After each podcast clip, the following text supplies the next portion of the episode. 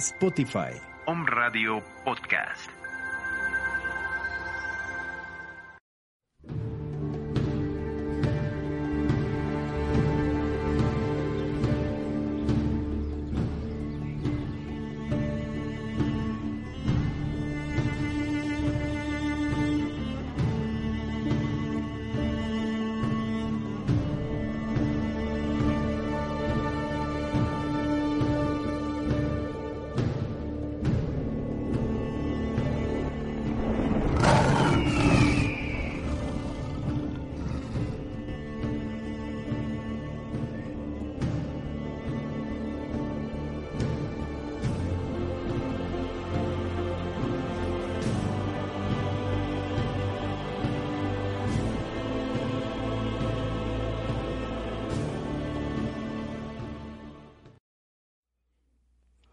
Hola, ¿qué tal? Muy buenos días. Tengan todos ustedes bienvenidos a un programa, a una emisión más de Conciencia Curativa Biológica, aquí en la estación que nos ha albergado por más de seis años, Home Radio, transmitiendo siempre con mucha energía.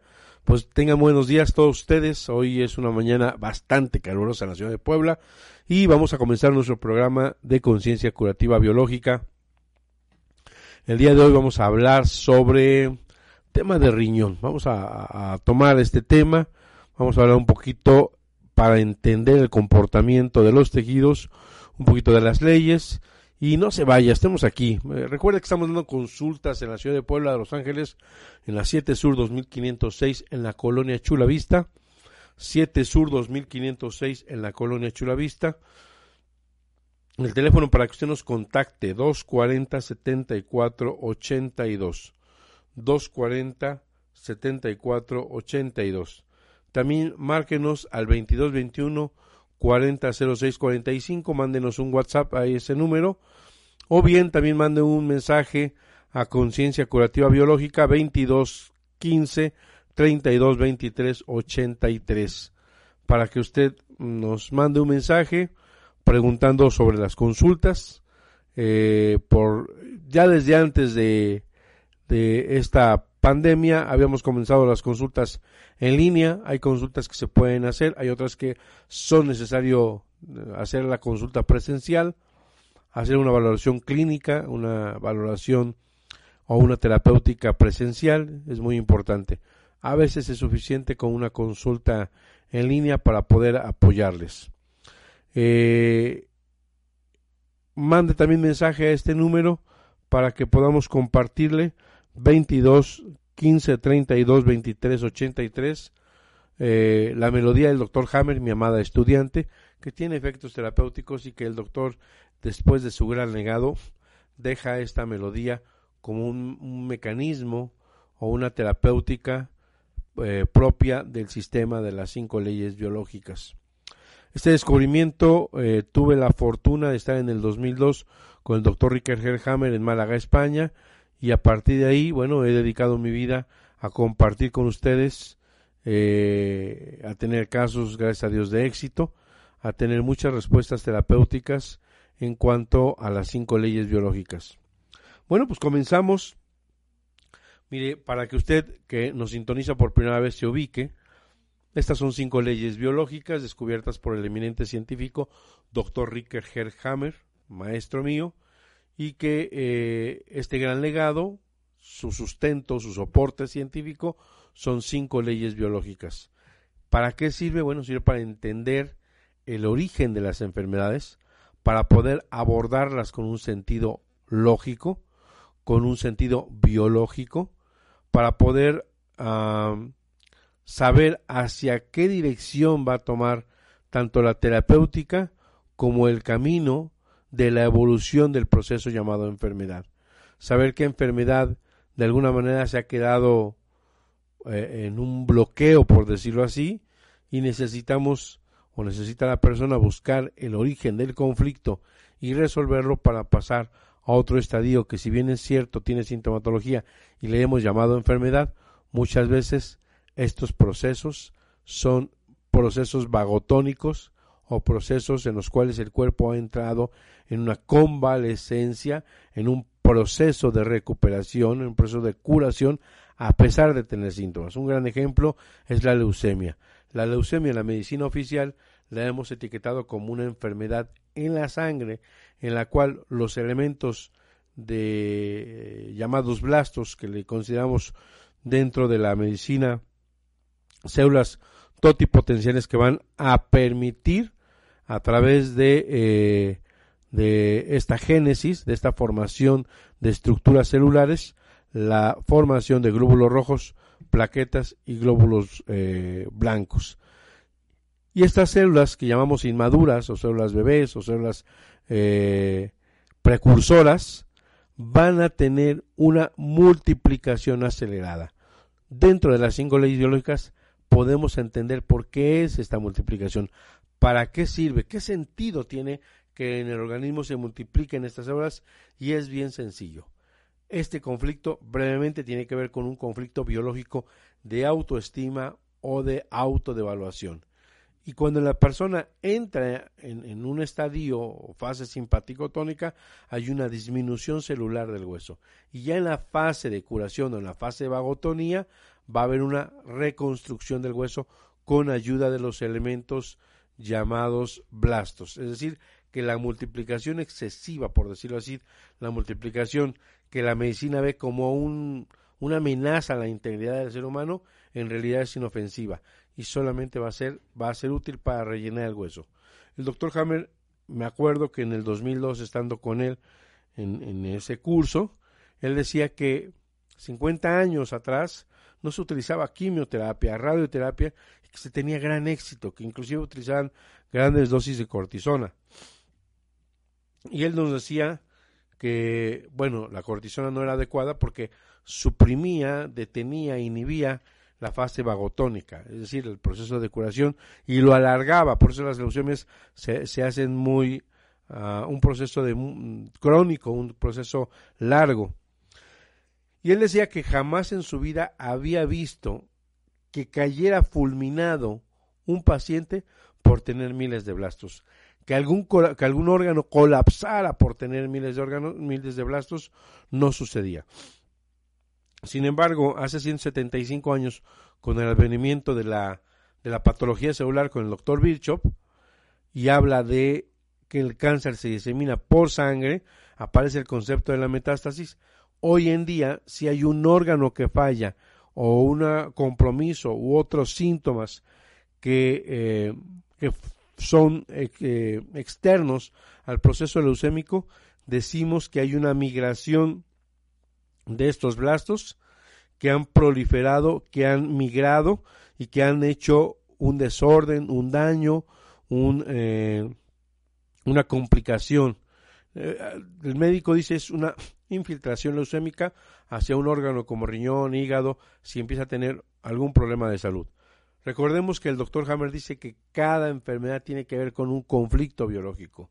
Me pasó con una paciente que no quería que le pusieran sangre, que quería que salir del hospital eh, por sus conceptos religiosos y eh, había caído en ese momento, después de tanta presión, en un tema de insuficiencia renal.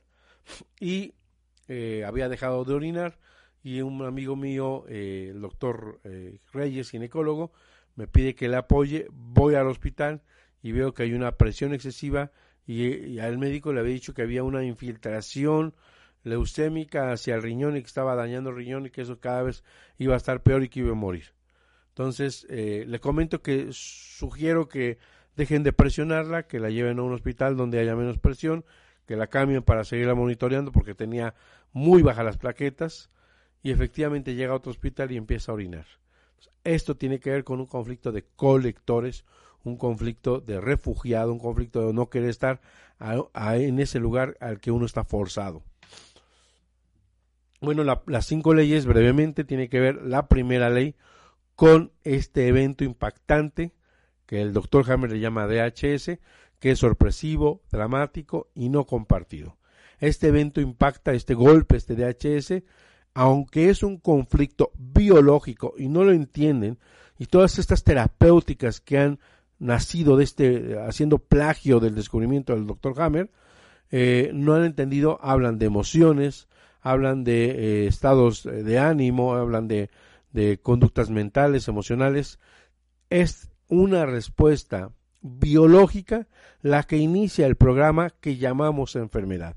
Es decir, que el DHS es un choque biológico que te toma por sorpresa, que es inesperado y que es altamente dramático. Este choque impacta la psique, la, la psique al cerebro, hay una conexión y el cerebro en el órgano, hay un cambio o modificación como beneficio de ese programa para sobrevivir, para tratar de preservar la vida tanto como sea posible y conservar a la especie. La segunda ley habla de que todo proceso de enfermedad es un suceso bifásico, es un suceso de dos fases, siempre y cuando se llegue a la solución del conflicto.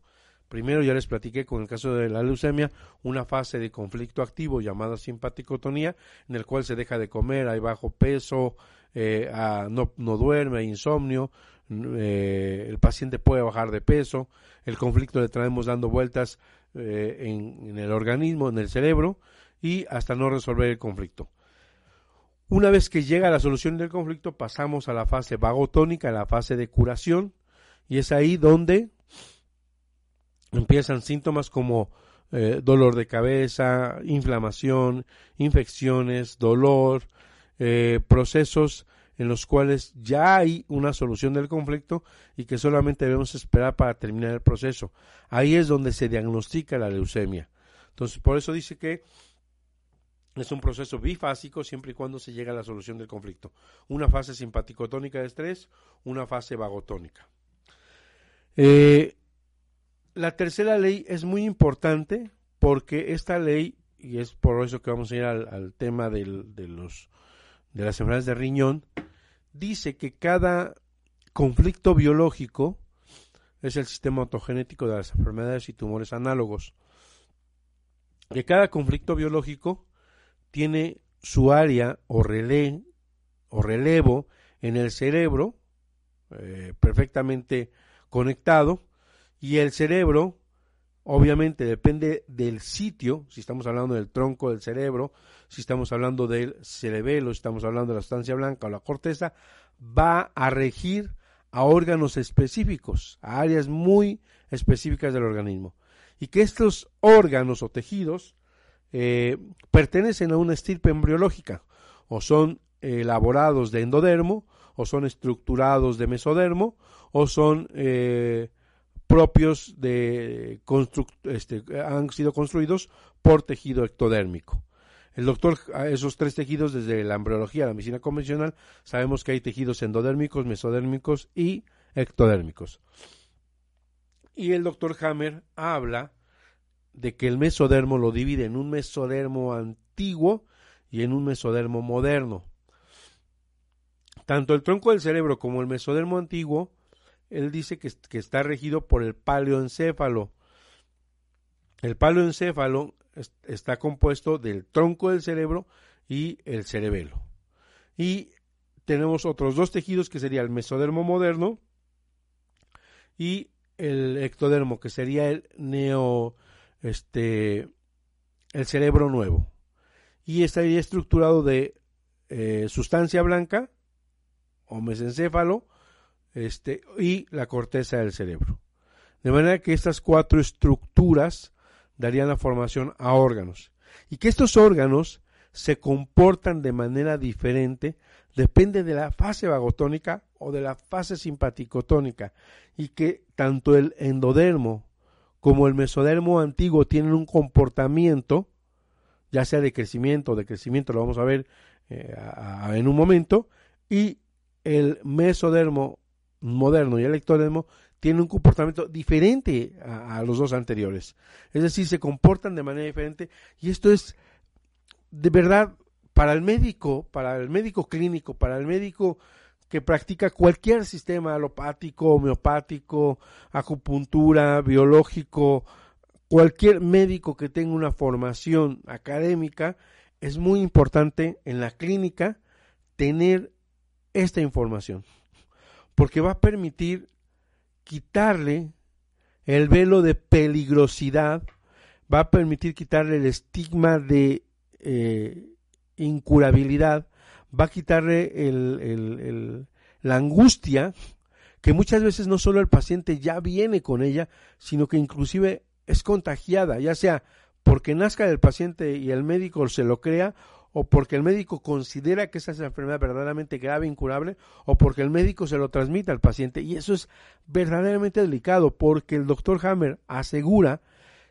y ve a través de la experiencia clínica de miles de pacientes que el diagnóstico médico la mayoría de las veces es quien hace sin quererlo un nuevo DHS, otro impacto, otro choque y desde luego otro programa y otro proceso de enfermedad.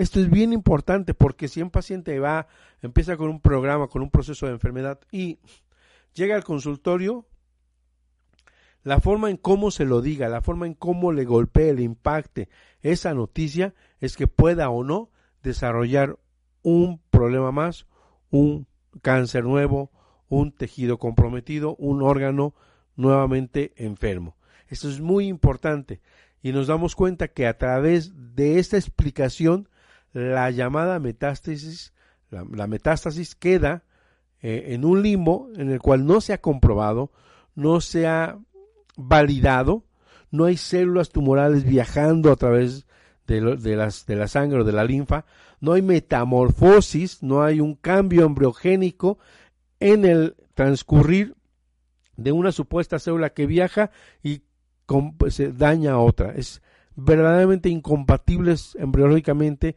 que pudiera pasar esto.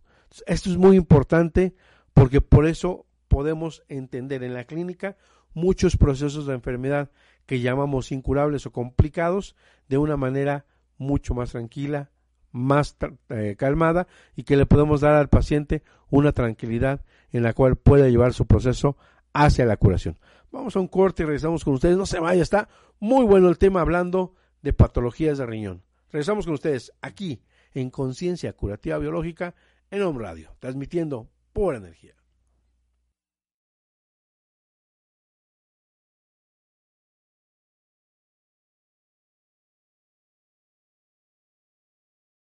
Farmacia Homeopática Biomedic. Contamos con el más amplio surtido en laboratorios nacionales e internacionales. Contamos con material de acupuntura, medicina alternativa, oligoterapia, terapia floral, dinamizaciones, decimales, centesimales y un extenso surtido en tinturas. Teléfono 240-7482. Estamos en la 7 Sur 2506, Colonia Chulavista, aquí en Puebla, México. Farmacia Homeopática Biomedic, pequeñas dosis grandes respuestas al cuidado de tu salud. Aunado a las medidas sanitarias que ya conocemos y que son de primera y de vital importancia, existe un medicamento que se ha usado con éxito en la India para prevenir la expansión de la epidemia del coronavirus. El Ministerio de Salud en la India repartió masivamente un remedio homeopático que es de muy bajo costo y muy fácil de conseguir. Los resultados son realmente alentadores y se pueden comprobar con los datos de los siguientes países, con fecha del 25 de marzo. China tiene cerca de un billón y medio de habitantes y tuvo más de 81 mil contagios. Italia, que tiene solo 60 millones de habitantes, tuvo 69 mil contagiados. Estados Unidos tiene 333 millones de habitantes y tenía 55 mil contagiados hasta el 25 de marzo. Pero sorprendentemente India, un país en vías de desarrollo muy cercano geográficamente de China y con una población de casi un billón y medio de habitantes, similar a la de China, solo tenía 562 contagiados. ¿Qué están haciendo en la India? El Ministerio de Salud de este país distribuyó masivamente un remedio homeopático denominado Arsenicum album en la potencia 30 centesimal, indicando que se tomara tres glóbulos diarios por tres días y repitiendo la dosis al mes todo el tiempo que dure el riesgo de la pandemia. No es la primera vez en la historia que la gravedad de la enfermedad producida por una epidemia se logra disminuir considerablemente con el empleo de un remedio homeopático dado preventivamente a la población. De hecho, entre los médicos homeópatas a este remedio se le llama el genio epidémico. Encontrarlo es muy difícil, pero su utilidad es asombrosa. En la epidemia de la gripe española, en la que murieron 20 millones de personas, los pacientes tratados con la medicina convencional tuvieron un porcentaje de mortalidad del 30%, mientras que los casos tratados con la homeopatía redujeron el índice de mortalidad a 1.05%. En la epidemia del dengue se logró reducir la incidencia de en los tratados con homeopatía hasta un 93%. Esta medicina que estimula las defensas del organismo específicamente para combatir los efectos de un posible contagio con coronavirus no es una vacuna, es decir, no puede evitar que el virus ataque tu organismo, pero sí puede darle a tu cuerpo la capacidad para combatirlo mucho más eficazmente. Te repito el remedio. Arsenicum album a la potencia 30 centesimal, tomando tres glóbulos diarios por tres días. Repetirlo cada mes mientras dure el riesgo de la pandemia en tu población. También puede aumentarse la eficacia de esta prevención tomando Brillone alba a la 30 centesimal, tres glóbulos por tres días a los 15 días de haber tomado el arsenicum y repetirlo el tiempo que dure el riesgo de la pandemia en tu localidad. Te insisto en que estos medicamentos se pueden tomar antes de contraer la enfermedad y por ningún motivo debes de dejar de seguir las indicaciones de las autoridades de salud ni de acudir a un médico si presentas algún síntoma. Porque cuidarnos está en nuestras manos.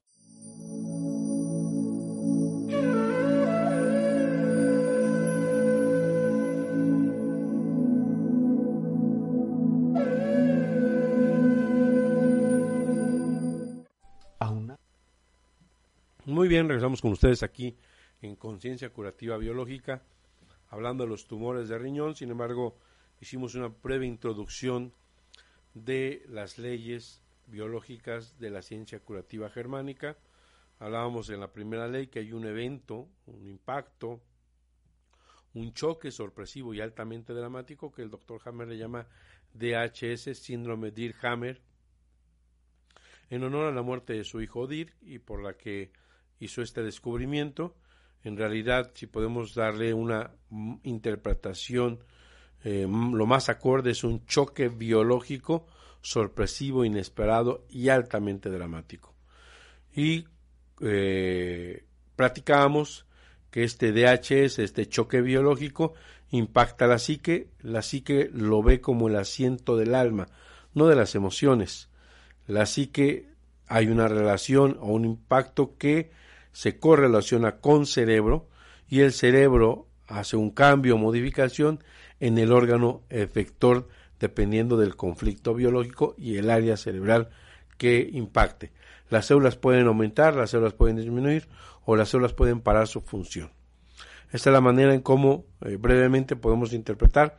Hablamos de dos, de dos fases en cada enfermedad y hablamos al último, antes de irnos al corte, de la importancia de saber el comportamiento de los tejidos a través de la correlación psique, cerebro o conflicto biológico cerebro, eh, qué órgano eh, regula o rige, a qué tejido embriológico corresponde y cómo es su comportamiento tanto en la fase simpático-tónica como en la fase vagotónica o de curación.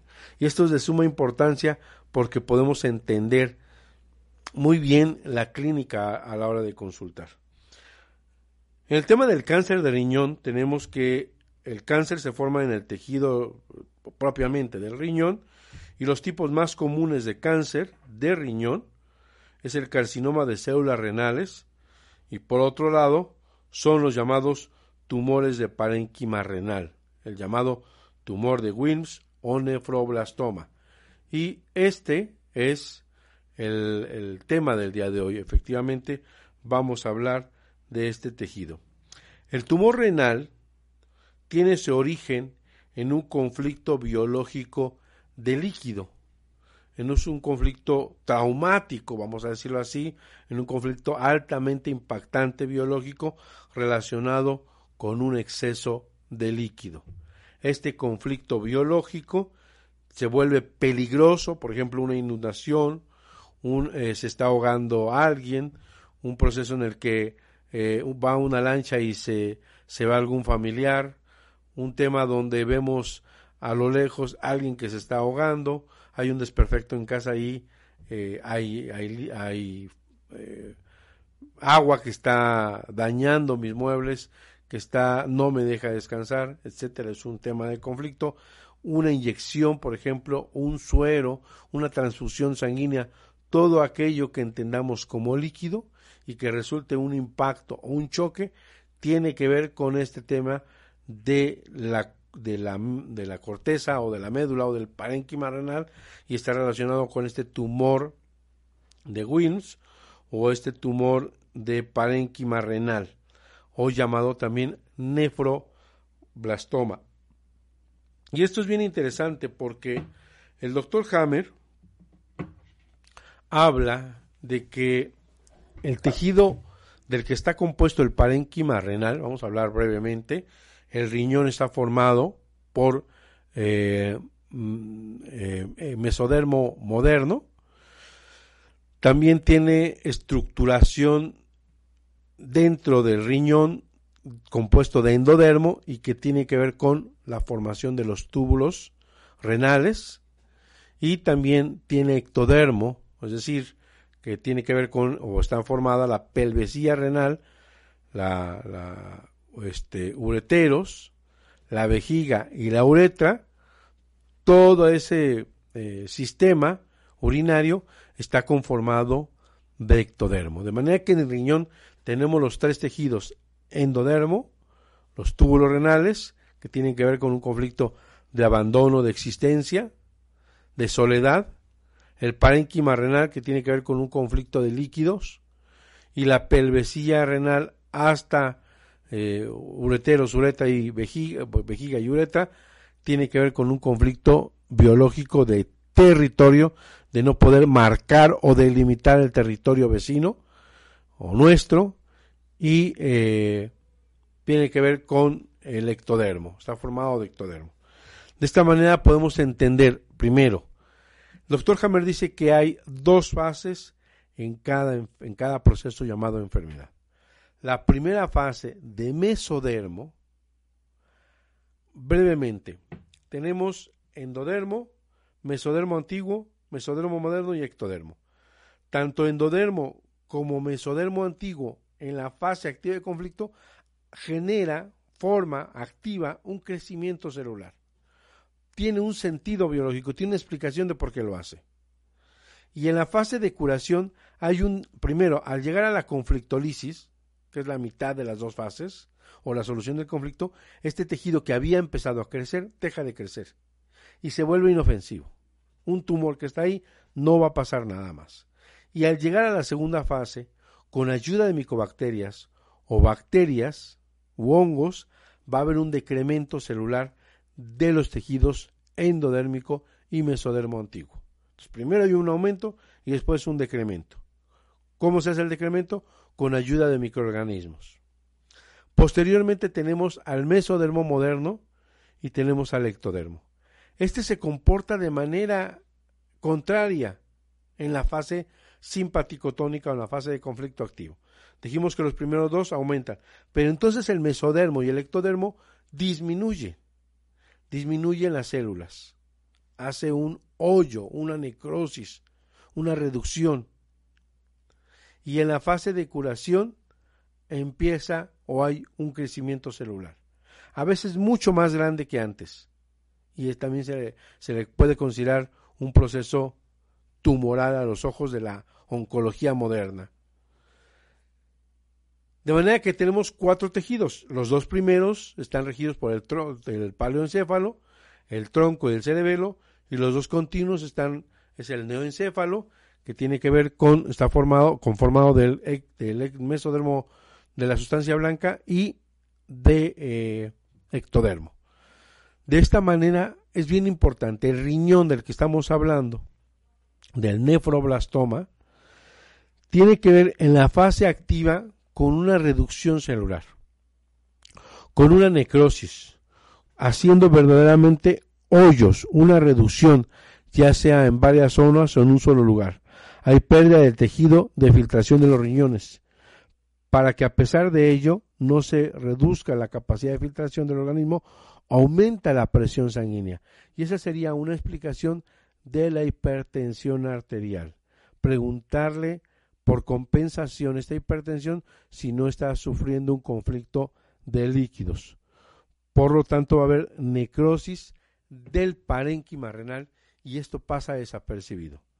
Después, en la fase de curación, en la fase de solución después de solucionar el conflicto biológico, vino el fontanero y quitó la, la, fuga, eh, pudieron sacar a la persona que se está ahogando, o yo me estaba ahogando y pude salir y me salvé, o eh, una situación de inundación ya pasó y aunque perdí cosas ya, ya lo superé, ya lo resolví y voy a subirme al segundo piso.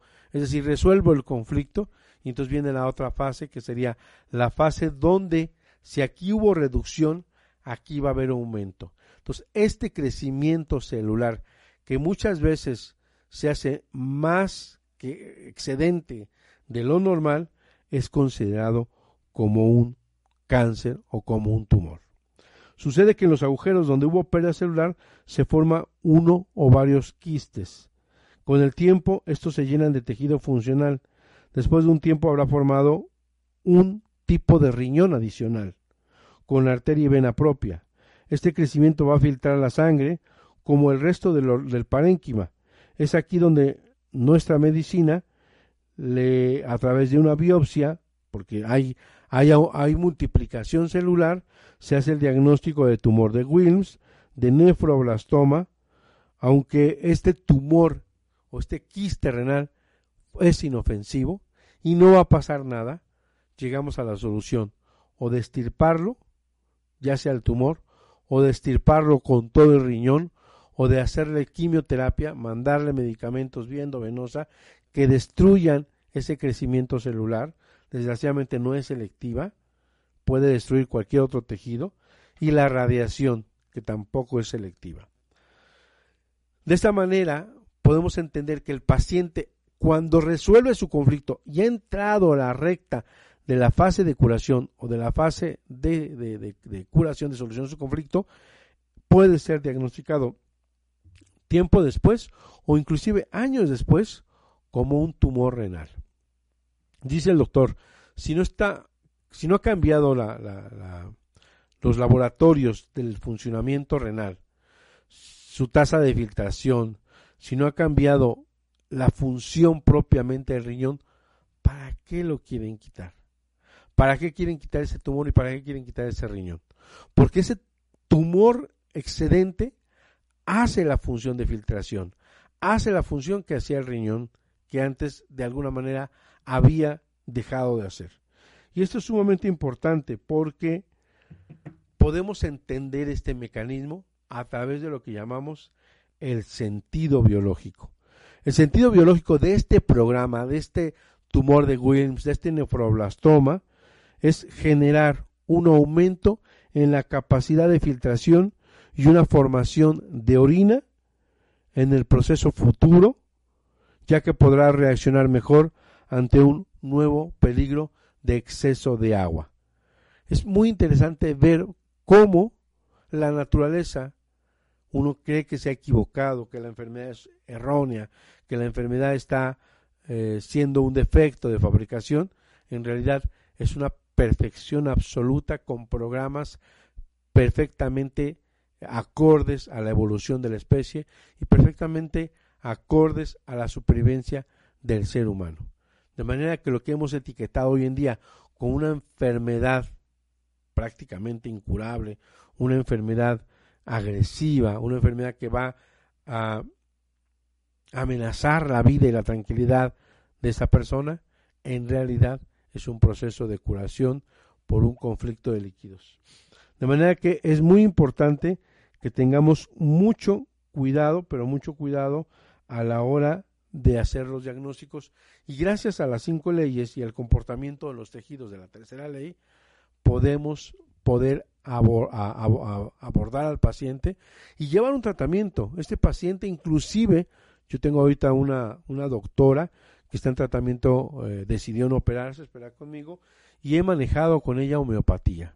Le hemos, dado, le hemos ido dando el medicamento adecuado a toda su patogenesia, a toda su personalidad, a todos sus síntomas en todas las esferas para abordar con un solo medicamento una respuesta terapéutica y la paciente va de maravilla, está feliz, está muy contenta. Yo espero que una vez que tengamos resultados del laboratorio donde las cosas estén bastante equilibradas, la vamos a invitar al programa para que sea un testimonio más de las cinco leyes biológicas.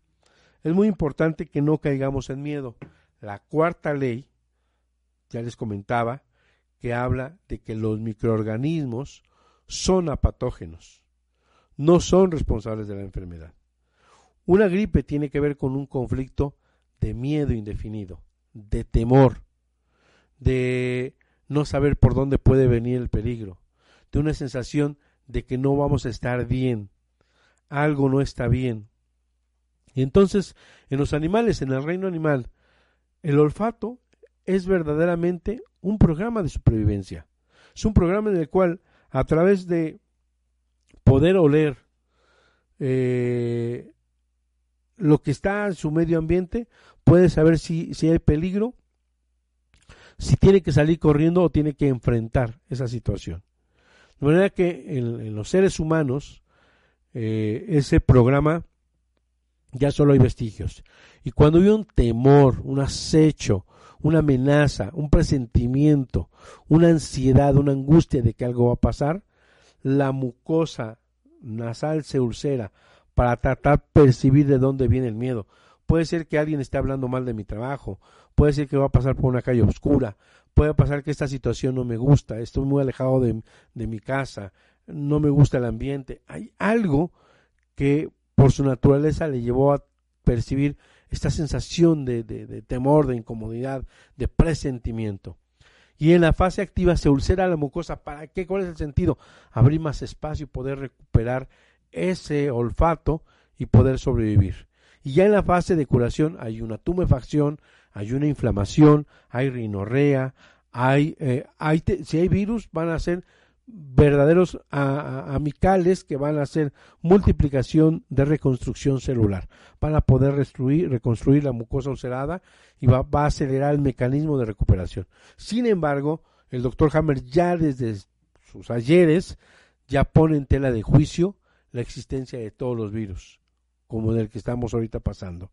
Y entonces le queda muy claro que los hongos, que las micobacterias, que las bacterias y los virus no son responsables de la enfermedad. No son los que ocasionan, los que activan, los responsables de enfermar.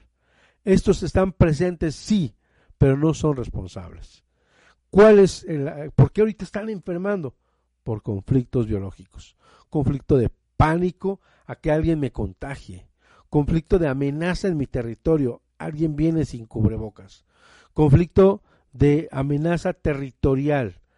Esa persona viene hacia mí y ya estornudó, ya tosió, ya hay un periodo, está con gripe, me puede contagiar. Esto es muy importante entender qué está pasando. Hay anosmia, sí, hay falta de olfato que tiene que ver con este conflicto biológico de miedo y de amenaza, por este proceso inflamatorio. Cualquier síntoma habría que interpretarse bajo las cinco leyes.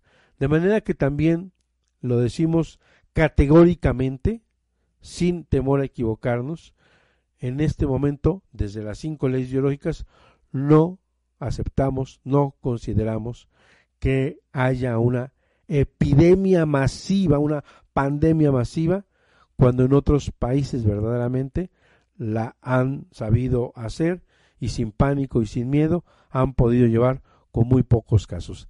El tema es que traemos una teoría desde años atrás eh, con el tema de los microorganismos que Pasteur propuso como precursores de la enfermedad, como responsables de la enfermedad, y creemos que las enfermedades se contagian, que las enfermedades contaminan, que las enfermedades son las agresoras eh, a través de contagio de persona a persona.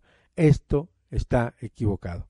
Bajo las cinco leyes biológicas, cada proceso de enfermedad tiene una explicación, tiene un porqué y tiene un para qué, tiene un cómo se desarrolla todo este proceso. De manera que acérquese con un amigo, eh, con el médico homeópata este, unicista, que vaya con él y si usted tiene un problema, están, están demostrado, y eso es un orgullo enorme, que la mayoría de mis colegas eh, homeópatas unicistas, con un solo remedio, están haciendo maravillas con esta supuesta pandemia. Sin necesidad de complicaciones, sin necesidad de intubación, el paciente está saliendo adelante y no es uno, no son diez, son miles de casos a nivel o alrededor de todo el mundo. De manera que acérquese con un médico homeópata, sabrá qué medicamento darle y administrarle. Eh, estamos pasando eh, a través de, de nuestro programa un video que se hizo en la India y le estamos ofreciendo que si usted no quiere ir y quiere no tiene síntomas, usted puede tomar uno de los dos medicamentos para ayudarse a prevenir esta posibilidad y le llamamos el genio epidemiológico. Pero a cualquier pequeño síntoma, vaya usted con su médico homeópata a que sea tratado de una manera adecuada. Bueno, pues me despido. Recuerde que estamos dando consultas en la ciudad de Puebla de Los Ángeles, en la 7 Sur 2506 en la colonia Chulavista. Mándenos un WhatsApp más 521 4006 2221 4006 45 y 22 15 32 23 83. Mándenos un WhatsApp Conciencia Curativa Germánica 22 15 32 23 83 para que le hagamos llegar la música, para que pregunte sobre cursos.